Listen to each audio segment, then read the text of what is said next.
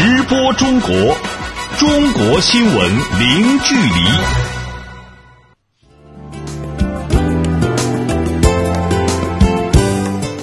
这里是直播中国节目，听众朋友你好，我是张俊。你好，我是雪瑶。今天节目的主要内容是。中国外交部长王毅出席第五十三届慕尼黑安全会议，发表主旨演讲，提出四点方案。美航母闯南海，专家分析美欲彰显军事存在，特朗普将延续前任南海政策。中国科技扶贫成效凸显，未来将动员全社会科技资源投身脱贫攻坚。中国央行发布报告称，下一阶段将实现稳健中性的货币政策。中国发布京津冀三地协同发展三年成绩单，非首都功能疏解有效推进。好，欢迎各位持续收听。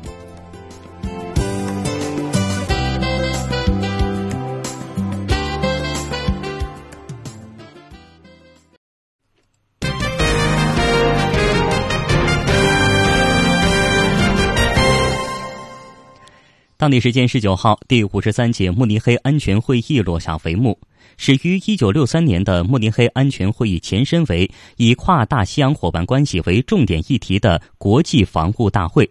随着全球化进程的发展，慕安会近年来呢已经成为全球高规格的安全政策论坛。今年，包括联合国秘书长古特雷斯、北约秘书长斯托尔滕贝格。德国总理默克尔、乌克兰总统波罗申科、美国副总统彭斯、中国外交部长王毅等在内的五百位政要出席慕尼黑安全会议。王毅在大会上做了主旨演讲，阐明了中国观点。详细内容来听本台驻德国记者阮嘉文发回的报道。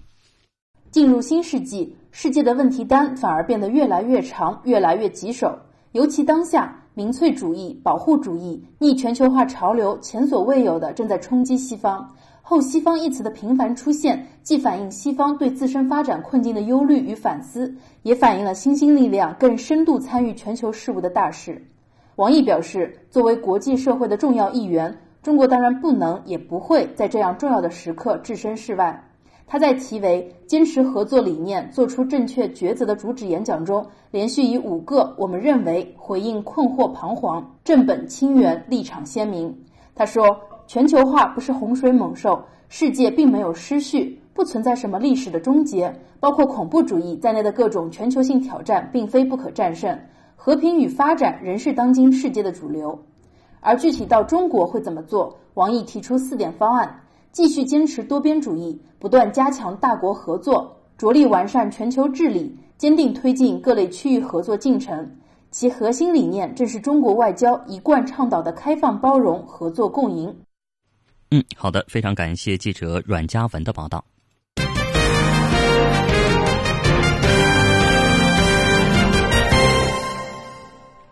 当地时间二月十八号，美国海军发布声明，卡尔文森号和动力航母战斗群进入南海开始进行巡逻。这也是美国新任总统特朗普上台后，美国海军首次在南海进行巡逻。这是特朗普上任之后，美国航母首闯南海。我们能从其中窥见出特朗普政府的哪些南海策略呢？中国又将如何应对呢？相关情况，请听记者屈公泽对中国国际问题研究院美国所所长滕建群先生的专访。那滕老师，此次美国航母卡尔文森号战斗群呢进入南海执行任务，这也是特朗普上台以来美国海军首次进入南海巡逻。那您认为这次美军的行动释放了一个什么样的信号呢？对美国航母编队过来呢，我觉得有两种解释，一种呢就是说。这是一种常态化的一种巡航，特别是对美国来说的话，在过去的话，基本上都要保证两艘航母战斗群呢在西太平洋地区。但是我们看到今年年初以来呢，美国的航母几乎全部回到了港内，也说明了美国航母兵力呢确实非常吃紧。所以这一次卡尔文森号从这个美国本土呃长途跋涉过来呢，主要还是显示自己在这个地区的一种。常态化存在巡航的这样一个传统做法。那么，另外一方面呢，也确实是在南海呢是一个非常敏感的时间，一个非常敏感的区域呢，到这个地区活动呢，呃，显示出特朗普政府呢，呃，实际上还会延续奥巴马政府期间的南海政策。第一个呢，呃，说它敏感呢，主要还是特朗普刚刚上台，那么对华政策呃亚太政策呢并不清晰。但在这个时候呢，派出航母战斗群呢，给人以这种一个强烈的信号，就是说它还会继续在南海区域呢派出舰艇、飞机进行捣乱活动。那么从区域来说的话，我们都知道，南海从这个菲律宾提起非法动探出来结果以后呢，保持了相对的平静时间。那么这个时间呢，呃，有关国家包括生手国都提出来重新回到谈判的这个桌上。所以呢，生手国之间已经跟中国达成了呃一系列的这种这个共识。那么南海局势呢，会进一步向稳定的方向发展。那么在这个时候。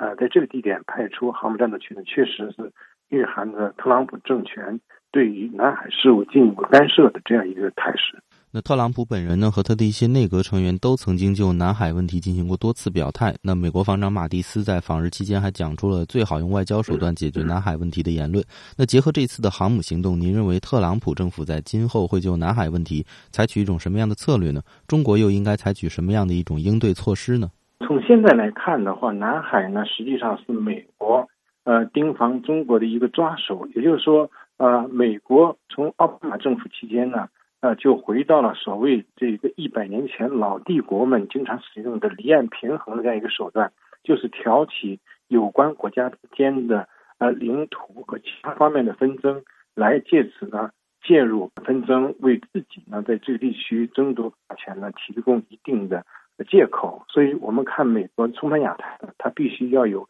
像这个朝鲜半岛的紧张局势、南海的这种这个摩擦。实际上，南海呢跟美国没有任何的关系，但是呢，它始终以自己的航行自由、以自己要对盟国承担义务这样一些这个口实呢，来进行这种这个骚扰活动。这个呢，我我觉得呃，完全是跟美国在这个西太平洋地区寻求。啊，这个海上霸权以及地区的主导权呢，有很大的关系。那么从特朗普来说的话，目前来看，他的亚太政策还没有成型，所以还在这个制定过程当中。但是呢，通过派航母战斗群进入南海，已经显示出他会继续沿着奥巴马时期的南海政策，进一步加强在这个地区的威逼利用，呃，企图挑起这个其他生色国跟中国之间的这个。领海领土的争端，那么特朗普，我认为呢，在他的这个政策定型之后呢，会进一步强化利用南海来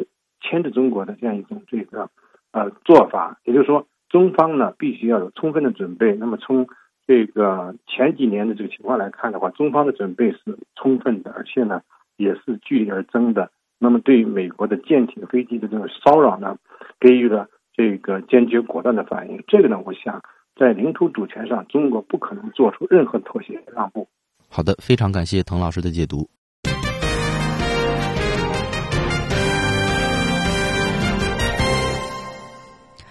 科技扶贫是国家扶贫开发战略的重要内容。中国科技部近日表示，二零一六年通过创新扶贫机制完善政策支持体系，强化统筹推进，加强治理支撑，科技扶贫成效凸显。未来将统筹推进点线面的扶贫，将动员全社会科技资源投身脱贫攻坚。以下我们来听本台记者柳青发回的报道。科技部表示，通过实施创新驱动发展战略，动员和凝聚全社会科技资源，针对贫困地区突出存在的人才技术短板，促进特色优势产业发展，开展创业式扶贫，增强贫困农户的生产技能，提高贫困地区造血能力，实现精准扶贫和精准脱贫。科技部副部长徐南平介绍说，二零一六年，科技部牵头部、省、市、县四级科技部门积极参与，投入大量人力物力，科技扶贫首。首战告捷。经科技部通过“三区人才计划”中央引导地方发展专项等中央财政投入科技扶贫的经费达到五点一五亿元，实施科技扶贫项目一百零五个，向贫困地区选派和培训二点零三万人，在贫困地区建设七十二家新创天地，国家农业科技园区培训人民超过八十五万人次。三区人才计划全年带动人民增收。二零一六年，科技部联合国务院扶贫办、教育部、中国科学院等部门印发了科技扶贫行动方案，瞄准贫困地区和建档立卡贫困人口的具体需求，通过开展技术攻关、成果转化、平台建设、要素对接、创业扶贫、教育培训、科普惠农等行动，计划到二零二零年基本形成贫困地区创新驱动发展的新模式。科技部农村科技司司长蓝玉杰介绍说，科技部将落实科技扶贫行动。方案通过推动建立科技特派员创业扶贫机制，积极打造农业农村领域的众创空间、新创天地等方式，加强智力支撑，着力开展创业扶贫。一个指标就是要转化五万项以上的先进实用技术；第二个指标就是要建设三千个新创天地以及一批科技园、产业园，包括我们新农村研究院。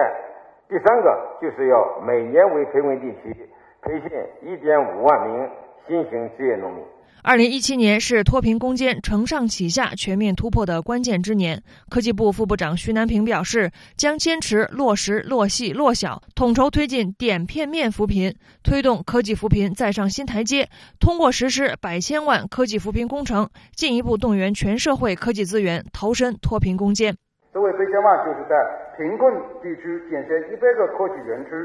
新创天地等平台在地，本院组织高校、院所、园区与贫困地区建立一千个科技精准帮扶的结对，实现一万个贫困村科技特派员的全覆盖。记者柳青，北京报道。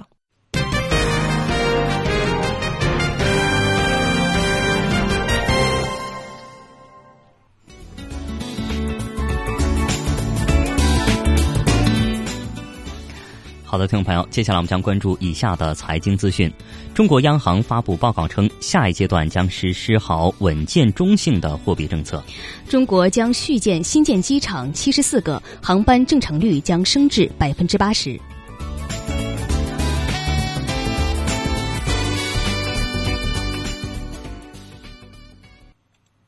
直播中国，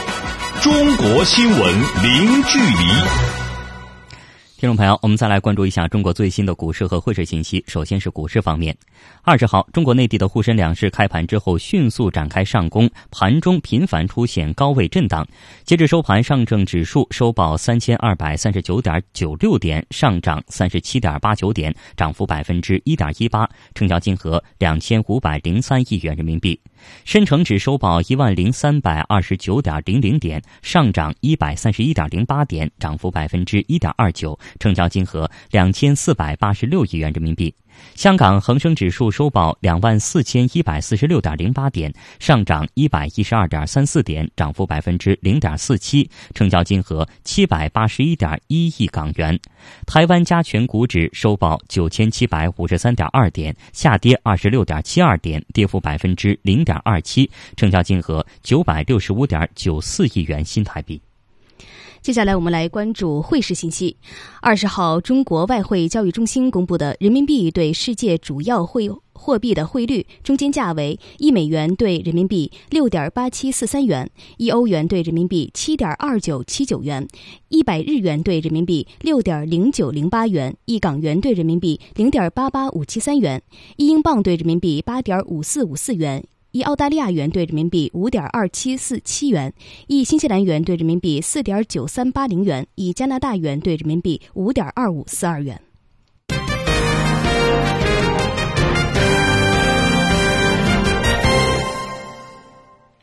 近日，中国人民银行发布二零一六年第四季度中国货币政策执行报告，提出下一阶段要实施好稳健的中性的货币政策，增强调控的针对性和有效性，为供给侧结构性改革营造中性适度的货币金融环境。详细内容，我们来听记者赵阳发回的报道。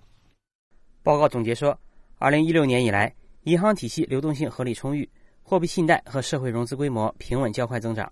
利率水平低位运行，人民币对一篮子货币汇率保持基本稳定，对美元双边汇率弹性进一步增强。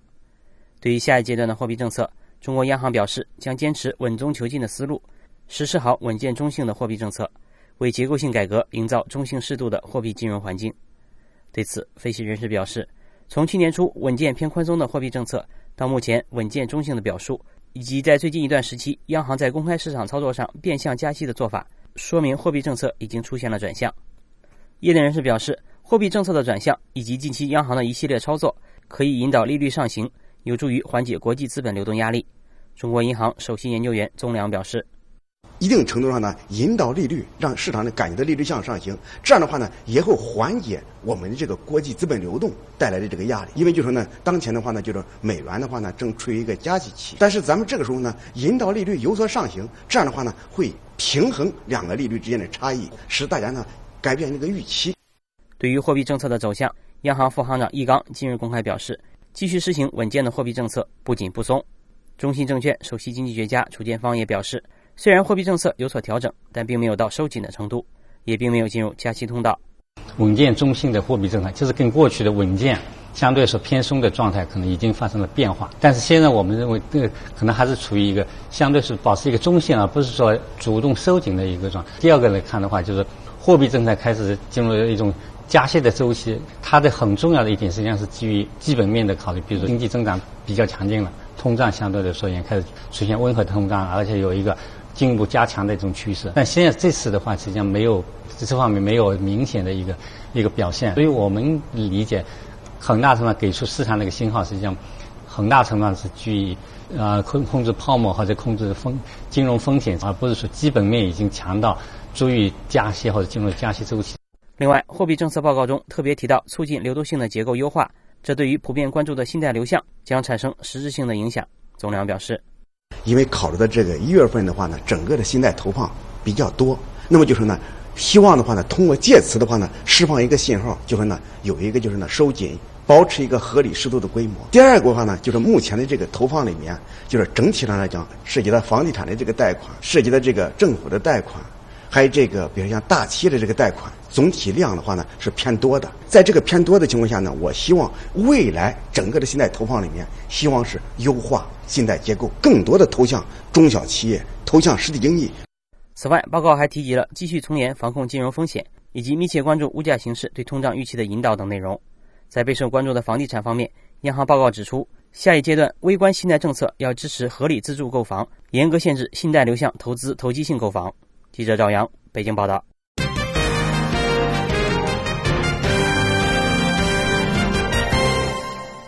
我们继续来关注新闻。近日，中国工业和信息化部举行发布会，介绍了中国移动通信技术网络的发展情况，并回应了发展新能源汽车政策等方面的问题。详细情况，请听记者郑智发回的报道。过去两年，我国在制造强国建设上迈出了坚实步伐，信息化与工业化融合，工业和通信业保持平稳运行，结构调整持续优化，发展质量和效益不断提高。工信部部长苗伟介绍，目前我国已稳居世界第一制造大国和网络大国地位。五百多种工业产品当中，有二百二十种。我们产量位居世界第一，有五十六家制造的企业进入了世界五百强。我们建成了全球最大的四 G 通信网络，网民的数量也从二零一二年的四亿五千七百万人，达到了去年年底的七亿三千一百万人。有四家互联网企业进入了全球互联网企业市值的前十位。据了解，我国与国际同步启动了 5G 网络的研发工作。近几年以及“十三五”期间，新一代宽带无线移动通信网重大专项重点支持 5G 的研发。目前，我国在 5G 的愿景、需求、概念和无线技术以及网络架构等方面取得了一系列积极进展。工信部总工程师张峰介绍，我国于去年初全面启动了 5G 基础研发的实验，目前呢。已经进入了第二阶段，与国内外各方共同推动五 G 产业链成熟，这是我们整个在五 G。这个研发的过程当中，啊，我们要奔着这么一个和全球啊要加强合作。在当天的发布会上，工信部长苗伟还对备受外界关注的新能源汽车骗补事件作出回应。我国的新能源汽车发展基本上做到了与全球同步发展。新能源汽车的起步阶段，政府给用户一定的补贴，发挥了不可替代的重要作用。但确实出现了个别企业法律意识淡薄，铤而走险骗取国家财政补贴的资金。去年对这些企业已经依法进行了。触法。苗伟说，这表明了国家坚定不移的发展新能源汽车产业的决心，也坚定了合规企业发展新能源汽车的信心。下一步呢，我们将跟财政部等有关部门一起来研究调整补贴的政策，提高企业和产品进入的门槛。完善补贴政补补贴资金的申报程序，同时加强对新能源汽车呃销售使用环节的在线的这个监管，这个用这些办法呢来促进新能源汽车这个发展。苗伟还透露，去年我国新能源汽车销量超过了五十万辆，连续两年位居全球第一。尽管今年一月份出现了明显下滑，但根据预计，全年比较去年仍会有可观的增长。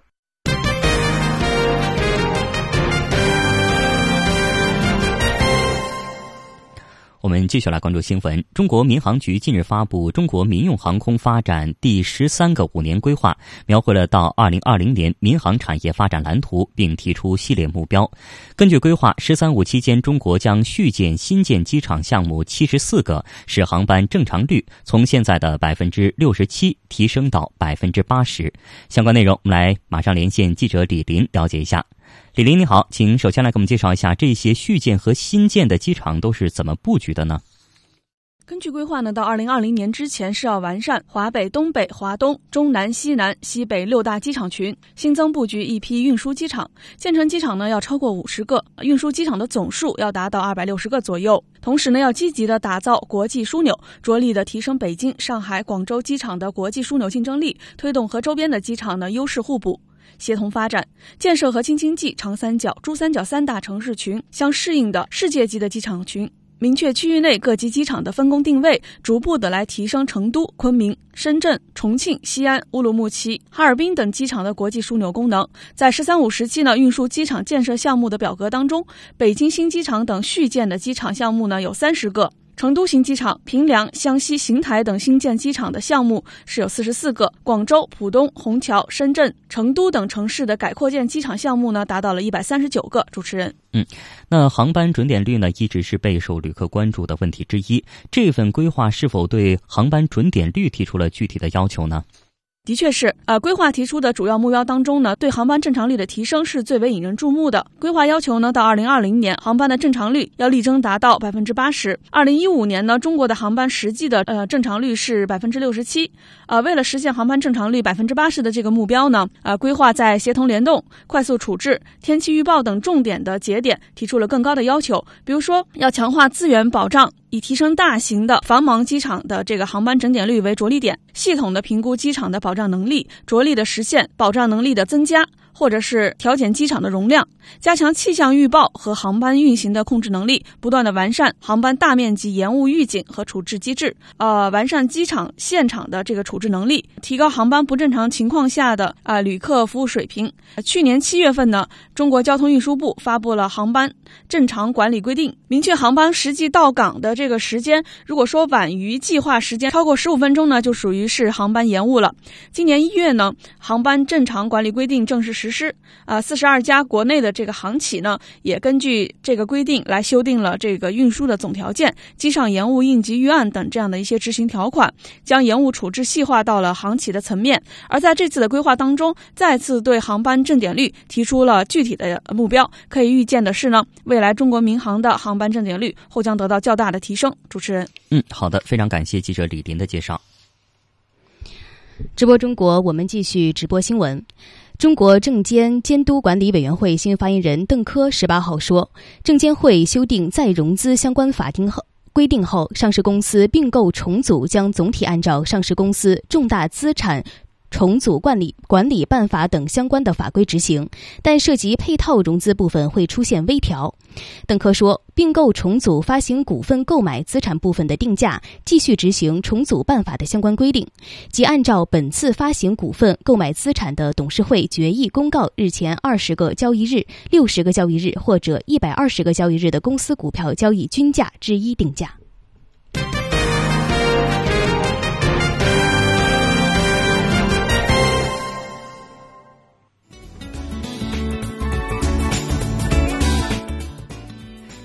听听众朋友，欢迎您持续关注直播中国节目。节目的下半时段，我们将一起关注北京发布京津冀三地协同发展三年成绩单，非首都功能疏解有效推进。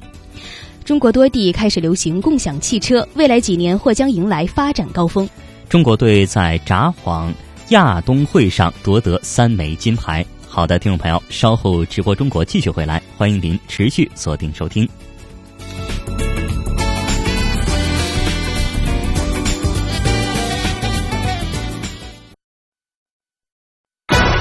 播中国，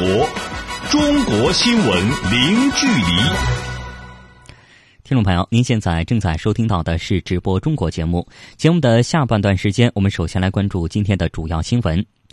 当地时间十九号，第五十三届慕尼黑安全会议落下帷幕。中国外交部长王毅等五百位全球政要出席本次会议。王毅在大会上发表了主旨演讲，提出四点方案：继续坚持多边主义，不断加强大国合作，着力完善全球治理，坚定推进各类区域合作进程。其核心理念正是中国外交一贯倡导的开放、包容、合作共赢。当地时间二月十八号，美国海军发布声明，卡尔文森号核动力航母战斗群进入南海开始行刑巡逻。这也是美国新任总统特朗普上台后，美国海军首次在南海进行巡逻。专家分析，美方此举欲显欲彰显军事存在，特朗普将延续前任的南海政策。中国科技部近日表示，二零一六年通过创新扶贫机制、完善政策支持体系、强化统筹推进、加强治理支撑，科技扶贫成效凸显。未来将统筹推进点片面扶贫，将动员全社会科技资源投身脱贫攻坚。近日，中国工业和信息化部举行发布会，介绍说，中国有二百二十多种工业品产量位居世界第一，五十六家制造企业进入二零一五年世界五百强企业的榜单，建成全球最大的四 G 网络，网民总数达到七点三亿亿人，四家企业进入了全球互联网企业市值的前十名。中国在二零一四年提出京津冀一体化的国家战略，意在打破北京、天津、河北三省市的地区壁垒，实现产业、教育、交通、生态、人才等资源一体化。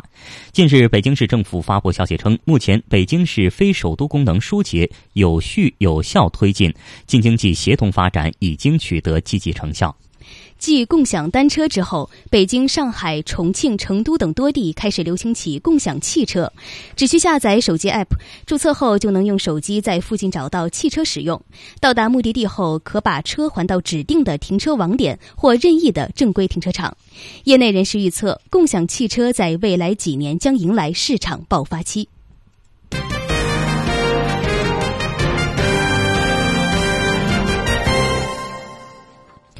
中国在二零一四年提出京津冀一体化的国家战略，意在打破北京、天津、河北三省市的地区壁垒，实现产业、教育、交通、生态、人才等资源一体化。近日，北京市推进京津冀协同发展领导小组办公室常务副主任王海晨透露说，目前北京市非首都功能疏解有序有效推进，京津冀协同发展已经取得积极成效。相关内容，我们来听本台记者杨琼发回的详细报道。北京市京津冀协同办公室常务副主任王海晨介绍说，三年来，北京市坚持疏控并举、非首都功能疏解扎实有序推进，累计退出一般性制造企业一千三百四十一家，调整疏解三百五十家商品交易市场。王海晨表示，三年来呢，我们始终坚持把有序疏解北京非首都功能作为落实首都城市战略定位，解决北京大城市病。优化提升首都核心功能的先导和突破口，作为最重要的供给侧结构性改革，聚焦重点领域、重点区域、重点政策，坚持功能疏解和人口调控统筹推进，切实动真格的推动调整疏解。全市常住人口连续两年保持增量和增速双降的态势。城六区常住人口实现了由升到降的拐点，功能疏解对人口调控的带动作用也逐步显现。三年来，疏解腾退的空间将怎么进行规划和利用呢？对于这一备受关注的问题，王海晨回应说：“疏解腾退空间将主要用于中央政务、公共服务等方面。”疏解腾退出来的空间要优先用于服务保证中央的政务功能，补充完善国家的文化设施，为重要的国事活动呢预留空间。那么第二一个呢，就是要改善生态环境，提升我们的城市品质，要留白建绿，用这些宝贵的空间多建绿地，加快建设呢和谐宜居之都。三是呢，不断的完善公共服务，补齐这方面的短板，让人民群众有更多的获得感。比如城市停车等公共服务设施，有些呢都存在着短板。作为京津冀一体化率先突破的领域之一，生态环保这三年来也取得了显著的成效。据不完全统计，三年以来，京津冀三地共累计压减燃煤消费四千零三十万吨。北京、天津两年来分别支持河北四市大气污染治理资金九亿多元和八亿元人民币，极大促进了河北省相关地市的锅炉淘汰治理和散煤清洁化工作。在区域大气污染相关标准方面，去年底，京津冀三地统一了空气重污染预警。的分级标准，按照联防联控机制，京津冀三地联合会商空气质量。当预判可能出现大范围的空气重污染发生时，由环保部统一调度，及时启动空气重污染预警，实施空气重污染的应急措施。在公共交通方面，已经实现了在天津、河北购买的标有“交通联合”字样的公交一卡通，在北京市区的所有地面公交线路都可以使用。今年将力争地铁全面支持京津冀互通卡。记者杨琼，北京报道。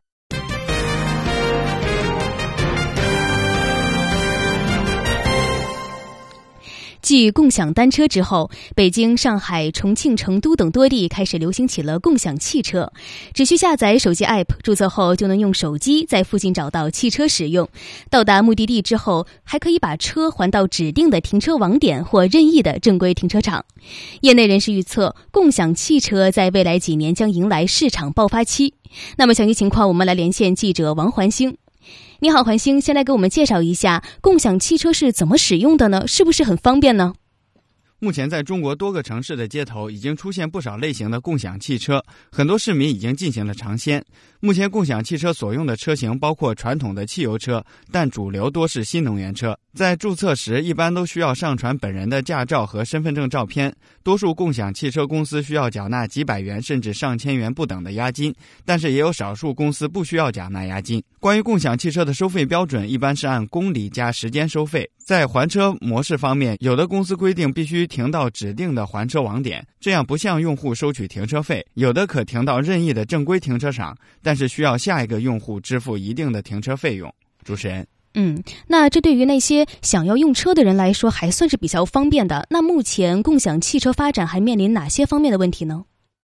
业内人士认为，共享汽车当前发展还面临三个方面的阻力：成本高、受指标限制和政策限制。据了解，摩拜单车之所以可以迅速火爆，原因之一就是成本低，一辆车的成本在一千六百元左右，因此它可以大批量的不受指标限制的发展。而共享汽车就不一样了，其最核心的难题就是受指标的限制，要能达到让用户就近取车，达到目的地或者目的地周边就近还车，就还需要铺一张很大的共享汽车服务网络。但北京去年一年才发了两千个新能源汽车运营指标，传统燃油车运营指标一个也没有发。但是租赁市场需求远远不止两千台新能源汽车，建充电桩也是共享汽车公司的一大痛点。很多物业都不允许在停车场建立充电桩，越是运营好的网点，建充电桩的难度就越大。因此，共享汽车运营公司不得不采取晚上人工调度、集中充电的方式，就是由网点工作人员将电动车开到公司设定的充电桩充电。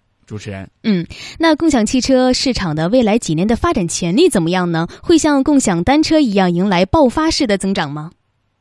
好的，业内人士指出，二零一七年将成为共享汽车的爆发元年，未来三到五年市场可能还会迎来更大的发展。据他分析，微薄的利润使得共享汽车可以很快的获得公众的喜爱。共享汽车行业是一个微利行业，微利才可以覆盖更多的用户，真正解决共享出行的问题。比如，有些公司首先是免收押金，但会鼓励会员绑定信用卡，租金会打折，充值也会便宜。最终使用价格比出租车便宜百分之五十到百分之六十，但是也有专家认为，表面上看起来共享汽车的随租随还是在为用户提供便利，可是由于汽车数量有限、停车网点太少等问题，也给那些想尝鲜的人们带来了困扰。共享汽车目前的推广应用只是一个粗放式的服务模式，这样的模式不仅在检验城市交通设施配套更新是否及时，也是在考验着城市的文明程度。如果相应的配套措施没有跟进，共享汽车可能会成为人们出行的一大麻烦。所以，相关的部门就应该尽早出台相应的配套政策、法律法规，对其发展做出制度规范。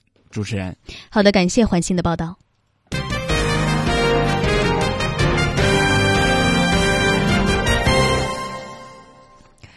现在啊，互联网越来越多的深入到了我们的生活当中，也有越来越多的老年人使用网络。近日，中国两家研究机构联合发布了《社交网络与赋能研究报告》。报告显示，老年人使用互联网和社交网络之后，生活满意程度显著提高。详细情况，我们来和编辑李爽来聊一聊。李爽，你好，首先来给我们介绍一下这个《社交网络与赋能研究报告》到底是什么？好的，这份社交网络与赋能研究报告是中国社科院国情调查与大数据研究中心与腾讯互联网与社会研究中心共同发布的。呃，报告显示，以 QQ 和微信为主的社交网络对于老年、中年和青年不同年龄段的人群呢，有着不同的赋能，对他们的生活影响和改变也不同。比如说，重构了老年人的社会生活，给予年轻人更多的话语权空间，缓解了中年人的职场压力和中年危机等等。其中最受观众关注的就是老。老年人篇，因为社交网络对于老年人来说是一种新兴的事物，但对于他们生活影响还是很大的。主持人，嗯，李爽再来给我们具体的介绍一下哈，社交网络是怎么样来影响老年人的生活的呢？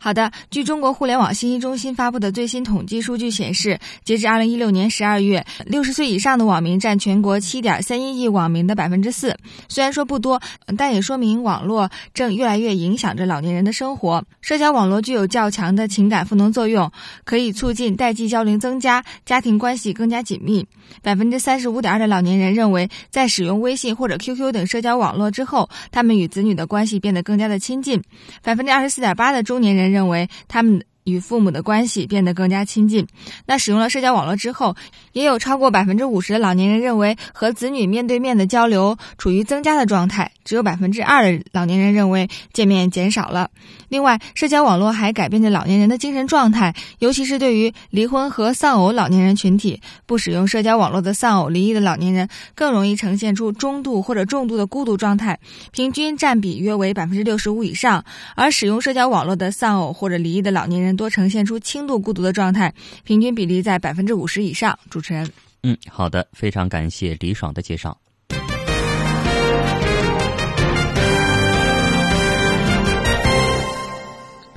近日，一份名为《大学生消费理财观》的调查报告在网络间悄悄的走红。调查数据显示，全国大学生平均月消费在一千二百元左右，但还有三成的学生表示不够花。那么，大学生的钱都花在哪里了呢？详细情况，我们来连线本台实实习记者李怡然。怡然，你好，先为我们介绍一下大学生的月消费情况究竟是什么样的呢？好的，这份名为《大学生消费理财观》的调查，由第三方教育机构麦克斯采取网络调查方式进行，回收到有效问卷一千二百八十九份。调查显示，中国在校大学生月消费一千二百一十二元，这其中不包括学费、学校和家庭之间往返的费用，而开销的主要来源百分之九十四是家庭，其次则是选择打工补贴。那么这些钱又花在了什么地方呢？报告显示，男生更加关注社交和娱乐，女生则主要投资。形象，而无论男女，吃仍然是大学生离不开的重点。食品花费占到了全体大学生月消费的近百分之六十，商品的价格先于个人喜好和质量，成为当今大学生日常消费中最为注重的信息。主持人，嗯，那么我们也看到说，有超过三成的大学生说自己的钱不够花，那具体的情况是什么样子的？是的，调查显示。在被调查的学生中，百分之四十一的学生生活费能够满足日常需求，并有结余；超过三成的在校大学生曾经入不敷出。百分之二十四的学生表示偶尔生活费不够用，百分之八经常不够用。而当生活费无法满足开销时，超过四成的大学生选择放弃消费，而其他人会选择向父母求助、先消费后付款、向朋友借钱等形式满足消费需求。不过，值得注意的是，虽然四成大学生表示不会对生活费的使用进行。计划和安排，但是也有不少大学生开始注重用手里的钱进行理财。数据显示，百分之五十七的大学生投资过理财产品，而对于投资理财的了解，超半成是通过互联网渠道。网络产品和传统银行定存是大学生主要的理财项目。相比之下，现阶段选择购买股票和投资 P to P 网贷的学生比例较小，但有百分之二十九的学生对自己所投资的理财产品并不了解。大学生易盲目投资现象仍存在。目前，风险较低的安全型理财方式是大学生的普遍首选。主持人，好的，谢谢李依然的介绍。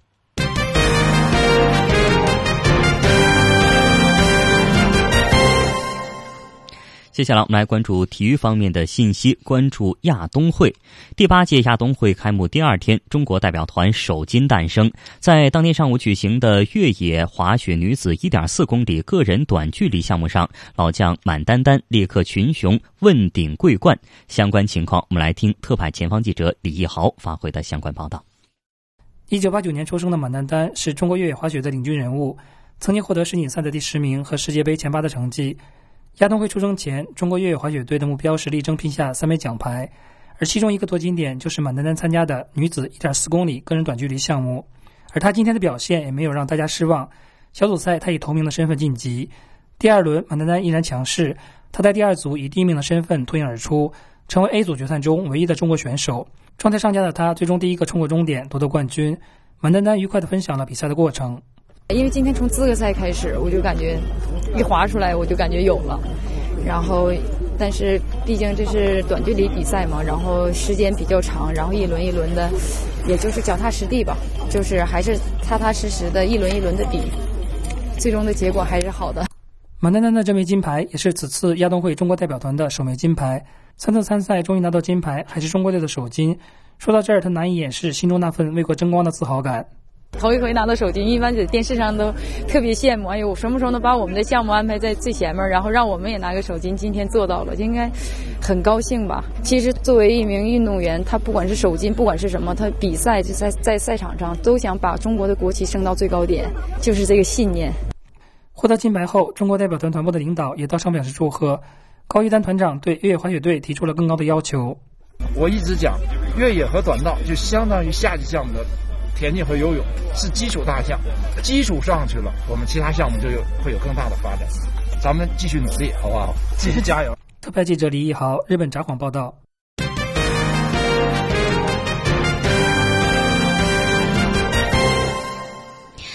在之后结束的札幌亚冬会单板滑雪平行小回转女子项目中，中国选手臧汝欣以两轮总成绩一分二十三秒六二夺取了冠军，这是她个人首个国际大赛的金牌。相关情况，请听特派记者彭延元的详细报道。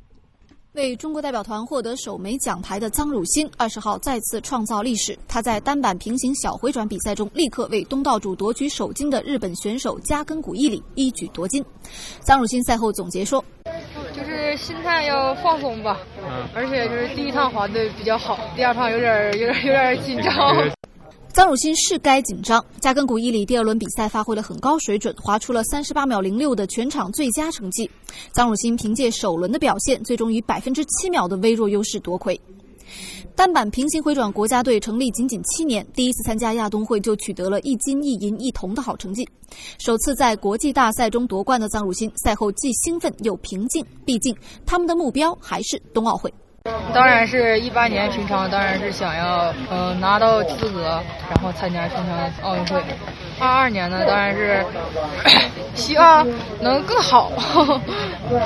而中国队的斯洛文尼亚籍教练考特尼克说。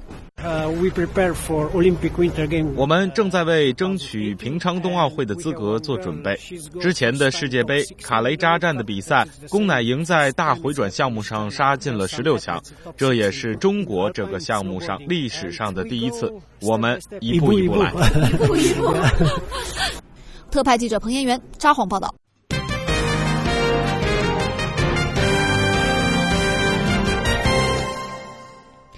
听众朋友，接下来我们继续来关注新闻。中国版儿童哮喘行动计划十九号在北京发布，该计划推出了纸质版和 App 版两种工具，帮助医患双方共同加强对哮喘急性发作的有效管理，将惠及全国六百多万哮喘患儿。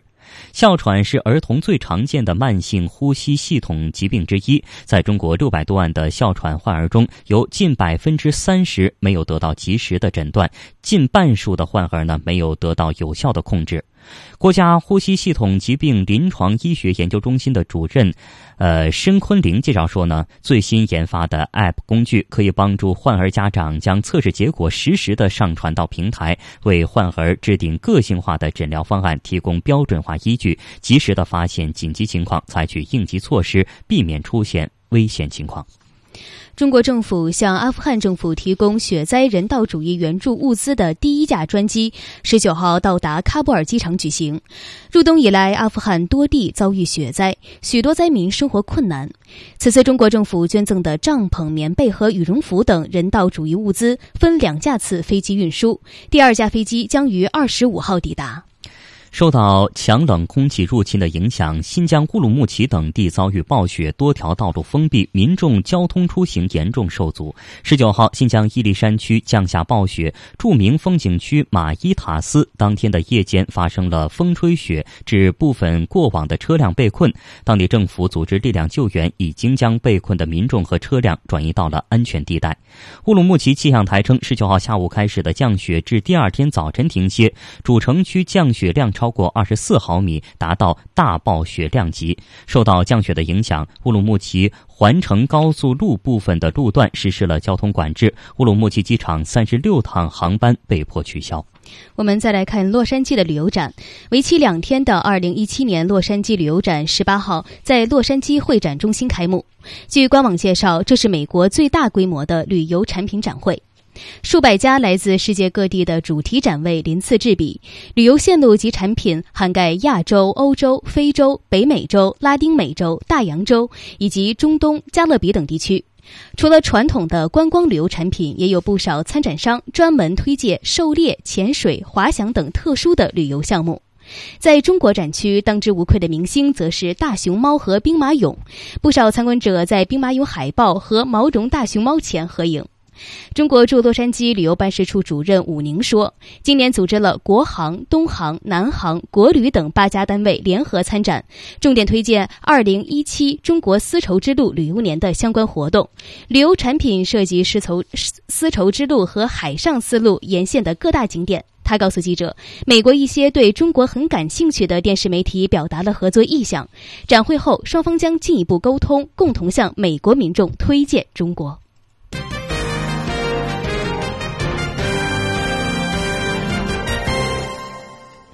接下来，我们来看海外华人社区发生的相关新闻。根据环球网综合报道，美媒二月二十号的报道说呢，在马来西亚的人口结构中，华人所占的比例正在逐年减少。根据马来西亚最大的独立智库机构亚洲策略与领导研究院的统计数字，到二零三零年，马来西亚华人占全国人口的比例将从一九五七年的百分之三十八点二下降到百分之十九点六。亚洲策略与领导研究院的统计显示，造成华人人口比例下降的最主要原因是外向移民，其中超过百分之五十七的马来西亚华人选择的移民目的地是新加坡，其次是澳大利亚。郭鹤年是马来西亚的首富。当年，郭鹤年斥资一百亿美元在印尼、澳大利亚兴建甘蔗种植园和糖厂的消息呢，曾经在马来西亚引起了轩然大波，引申出大马华人缺少马来认同。不宜参与国家政治的结论。那但是呢，很少有人追究唐鹤年撤资的背后原因。那根据政府税务部门的统计，马来西亚只有百分之十的公民纳税，而华人占了其中的百分之八十到百分之九十。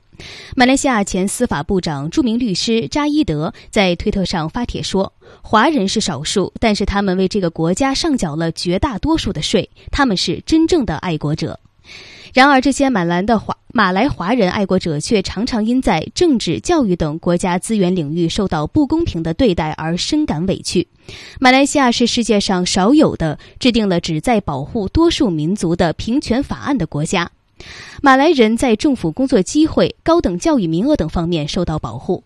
而作为少数民族的华人，上缴了最多的税，却享受不到相应的利益。嗯，扎伊德呢在博客上撰文指出，这么多年来，我认识了很多马来西亚的华人，他们可能还在用筷子吃猪肉，但是呢，如果说他们更亲近中国大陆而不是马来西亚，这样的说法呢是可耻的。马来华人在这里生活了几代了，即使在文化上，他们也已经与中国大陆的人存在很大的差异。他表示说，马来西亚华人热爱马来西亚。如果被允许的话，他们愿意为这个国家的建设做出更大贡献。他们不是那种只想挣钱、自私的人，他们想成为我们国家的一个组成部分。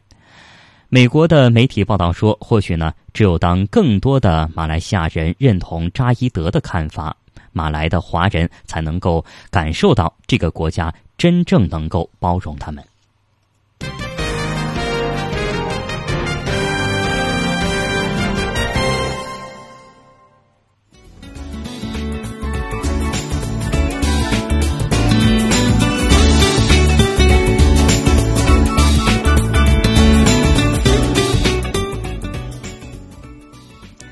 听众朋友，在节目的最后，我们再来一起回顾一下今天节目的主要新闻。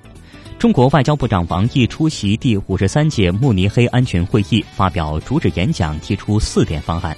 美航母闯南海，专家分析，美欲彰显军事存在，特朗普将延续前任南海政策。中国科技扶贫成效凸显，未来将动员全社会科技资源投身脱贫攻坚。中国央行发布报告称，下一阶段将实施稳健中性的货币政策。北京发布京津冀三地协同发展三年成绩单，非首都功能疏解有效推进。好的，听众朋友，这一时段的直播中国到这结束了，再会，再会。